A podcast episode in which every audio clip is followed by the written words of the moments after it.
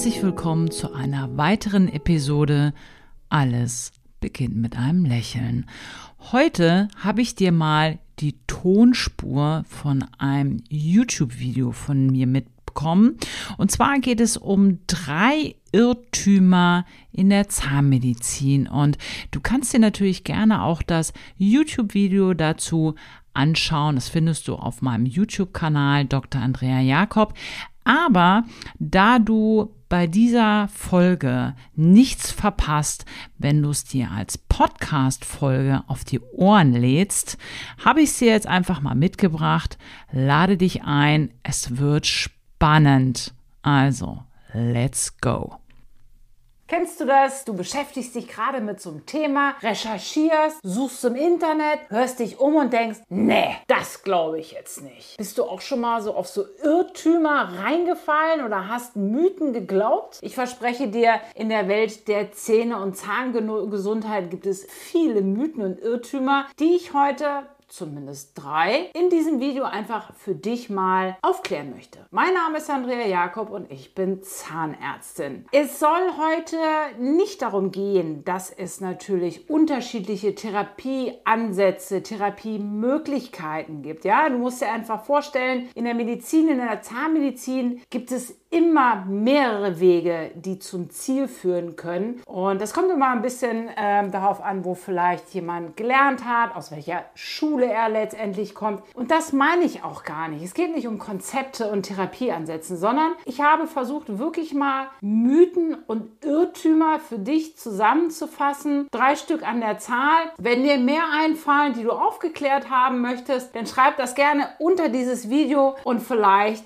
mache ich daraus das nächste YouTube-Video. Fangen wir einfach, einfach mal damit an. Kennst du das auch, dass du das Gefühl hast, vielleicht bei deinen Kindern, vielleicht war das selber bei dir so oder du hast es im Bekanntenkreis gehört, Weisheitszähne müssen alle raus. ja, das ist etwas, was ich an dieser Stelle ganz klar verneinen möchte. Nein, nicht jeder Weisheitszahn muss raus. Nicht jeder Zahn, nur weil es ein Weisheitszahn ist, ist für die Zange gemacht. Das wäre ja schlimm. Schau, es muss immer irgendwo eine medizinische rechtfertigende Indikationen dafür geben. Und vielleicht ist es so, dass ähm, aus der Erfahrung heraus dein Kieferorthopäde zum Beispiel dich lieber mal zum Chirurgen schickt, zum Oralchirurgen, zum Zahnarzt, dass dieses Thema besprochen werden muss. Aber es gibt dann immer noch die Möglichkeit, wenn ausreichend Platz da ist, du keine Beschwerden hast, die immer wieder kommen, du deine Weisheitszähne äh, etc., zum Beispiel auch deine Kinder, gut putzen können, dann spricht über überhaupt nichts dagegen, dass Weisheitszähne 50, 60, 70 Jahre alt werden können. Du verstehst, was ich meine. Also das ist etwas, was ich wirklich als Irrtum abhaken möchte.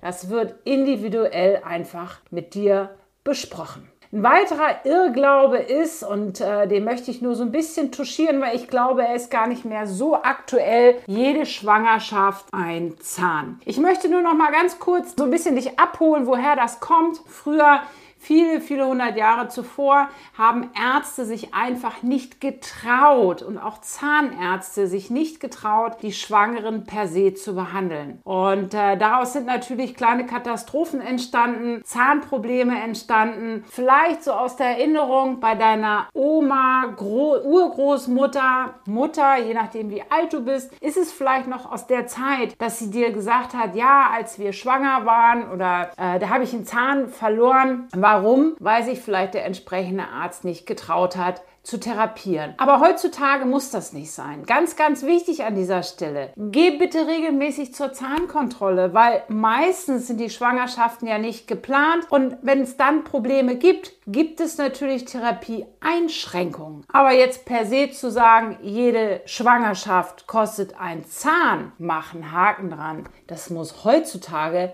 garantiert nicht mehr sein. So ein bisschen in dieselbe Richtung mag, es klingt für mich manchmal eher wie so eine kleine Ausrede. Ich habe die schlechten Zähne meiner Eltern geerbt.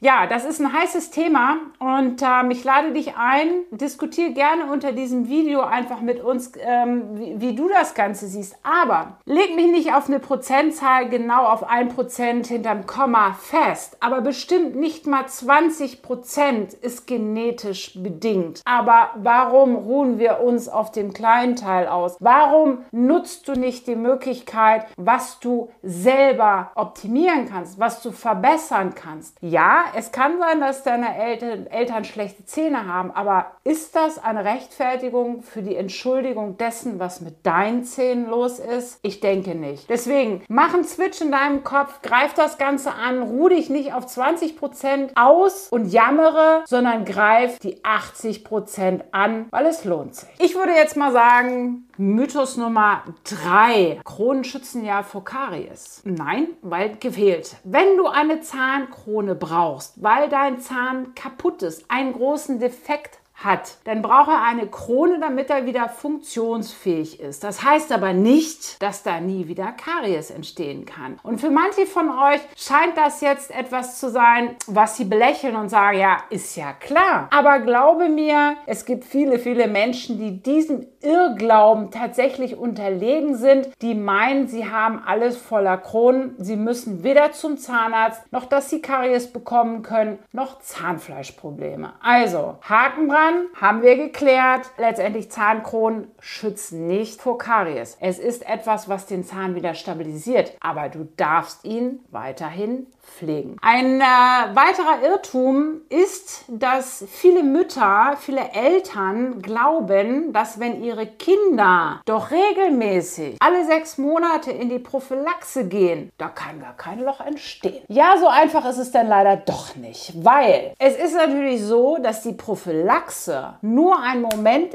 ist, wo wir dein, dein Kind letztendlich pushen, die Zähne anfärben, das Ganze einen gewissen Trainingseffekt hat, dass wir einfach gucken, was macht dein Kind, wie motorisch geschickt ist es. Natürlich werden die Zähne auch sauber gemacht. Aber wenn du das jetzt runterbrichst von 365 Tagen im Jahr, gucken wir zweimal drauf, dann kann das nicht alleine gegen Karies schützen. Das heißt, es hängt vor allen Dingen immer noch nicht davon ab, welche Zahnpasta du benutzt. Und es hängt auch nicht von der Zahnbürste ab. Von der Technik des Putzens ja. Aber viele vergessen doch immer noch, dass der Zucker und die minderwertigen, in Anführungszeichen, Kohlenhydrate dafür verantwortlich verantwortlich sind, dass deine Kinder Karies bekommen können. Und was wir weiterhin nicht vergessen dürfen, ist, dass bei den Milchzähnen, die eine andere anatomische Struktur, einen anderen Aufbau haben als unsere bleibenden Zähne, die Karies letztendlich viel, viel schneller sich durch diesen Zahn durchfressen kann. Einmal, weil es keine Kontakt Punkte bei den Milchzähnen gibt, sondern eher das Ganze flächig ist. Das heißt, es ist eine ganz andere Angriffsfläche, viel, viel sensibler und letztendlich der Zahnschmelz dünner ist. Die Karies viel schneller in das Dentin und in den großen, äh, räumlich betrachtet im Zahn ausgebreiteten Nerven viel schneller vor Ort ist und es Zahnschmerzen geben kann. Wenn du jetzt zum Beispiel auch ständig immer wieder unter Zahnstein, unter diesem nervigen Zahnstein leidest und du einfach wissen willst, was kannst du selber zu Hause dagegen tun, damit der Zahnstein nicht immer wieder kommt, klicke jetzt schnell auf dieses Video, wo ich dir wertvolle Tipps dagegen gebe. Bis dann. Ciao. Schön, dass du bei dieser Podcast-Folge dabei warst. Ich sage erstmal Danke, dass du dir die Zeit genommen hast, dir das Ganze angehört hast. Wenn dir diese Podcast-Folge gefallen hat, dann freue ich mich natürlich über eine 5-Sterne-Bewertung, eine Rezession und vor allen Dingen schick mir doch gerne mal ein Foto auf Instagram, Dr. Andrea Jakob, wie du diese Podcast-Folge gehört hast. Würde mich wirklich mal interessieren, wie du diesen Podcast von mir einfach konsumierst. Ich werde das Ganze bei mir in der Story reposten, wenn du mich getaggt hast. Und ich freue mich schon auf die nächsten weiteren Folgen mit dir hier auf diesem Kanal. Bis dahin, bleib bitte gesund. Ciao.